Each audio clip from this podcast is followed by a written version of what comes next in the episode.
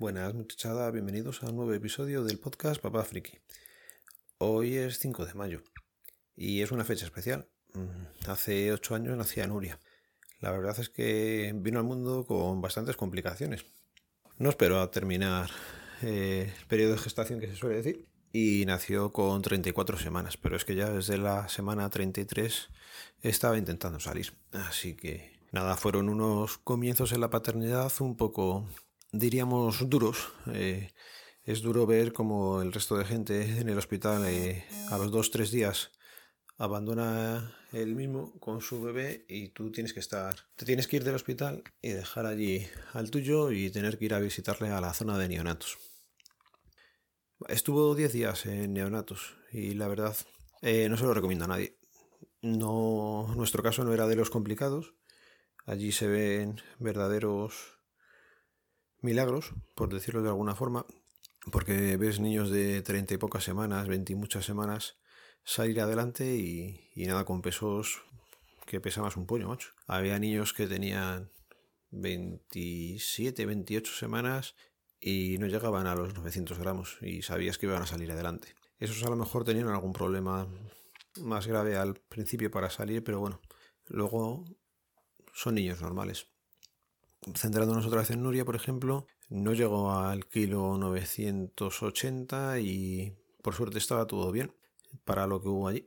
Estuvo esos 10 días, pero para mm, coger peso.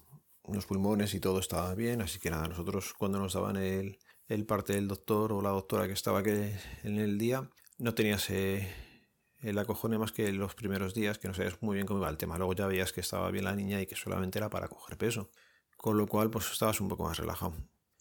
Y me he oído por los cerros. Hoy es el cumpleaños de Nuria y ya han pasado ocho años de aquello. Me acuerdo que era jueves, si no recuerdo mal, y como padre pues te quedas un poco... Porque, a ver, explico. Una semana antes de nacer más o menos, pues eh, empezó Laura con contracciones, que por cierto no notaba, y le pararon todo con algún medicamento, ya no me acuerdo cómo se llamaba. Se ponía como en tres ciclos y te podías ir para casa. Que eso fue lo que pasó. Estuvimos allí unos cuantos días y nos pudimos ir para casa. El tema es que al llegar a casa, pues al día, día y medio más o menos, rompió la bolsa la niña y nos tocó ir para el hospital. Aguantamos tres días más con la bolsa así rota y nada, cuando le pusieron la oxitocina, pues para inducir el parto se empezó a complicar todo y al final tuvo que ser una cesárea de urgencia. Y ahí es donde te quedas un poco con impotencia porque tu mujer está dentro en el paritorio que la están abriendo, tú no puedes hacer nada, no podías estar allí. Sacan rápida a la niña y se la llevan a, a neonatos en una incubadora que la puedes ver dos segundos y sin tocarla ni nada.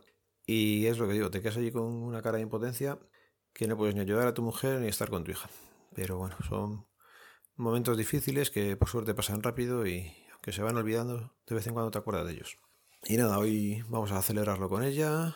A día de hoy está perfecta, es de las más altas de clase. Ya ves, un bebé prematuro y, y la talla que tiene esta madre mía. Y a disfrutar el día de hoy. No sé cuándo lo subiré, seguramente no sea hoy, pero bueno, Nuria, te queremos mucho, eres muy especial y sigue siempre así. Vale, ya centrándonos un poquillo en cosas de, del podcast, os cuento. El último me quedó un poco ladrillo, lo reconozco, y encima metí la gamba en un par de cosas. En algún momento dije reforma institucional, quería decir constitucional. Y en otro momento, cuando se explicaba los dos procedimientos que hay, os comenté que en el primero, el que no aceptaba a la parte más compleja de la Constitución, la misma se podía someter a referéndum si, era, si así lo solicitaban alguna de las cámaras.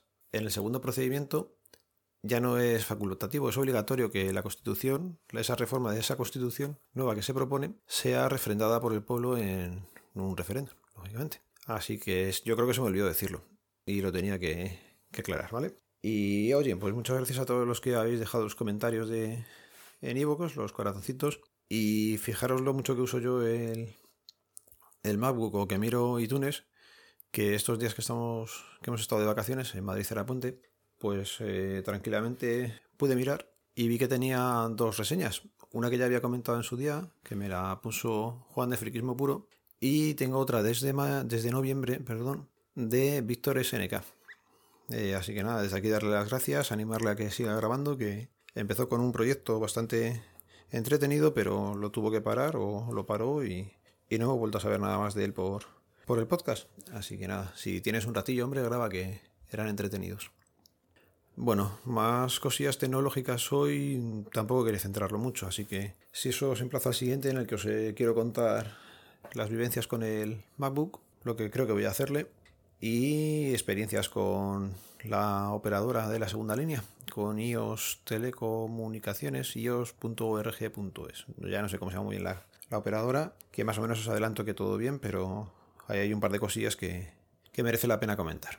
Bueno, lo dicho, no quiero alargar este mucho más. Básicamente era para felicitar a Nuria y que sepáis que sigo, que sigo por aquí dando guerra. Venga, un saludo, nos vemos, nos leemos, nos escuchamos. Adiós.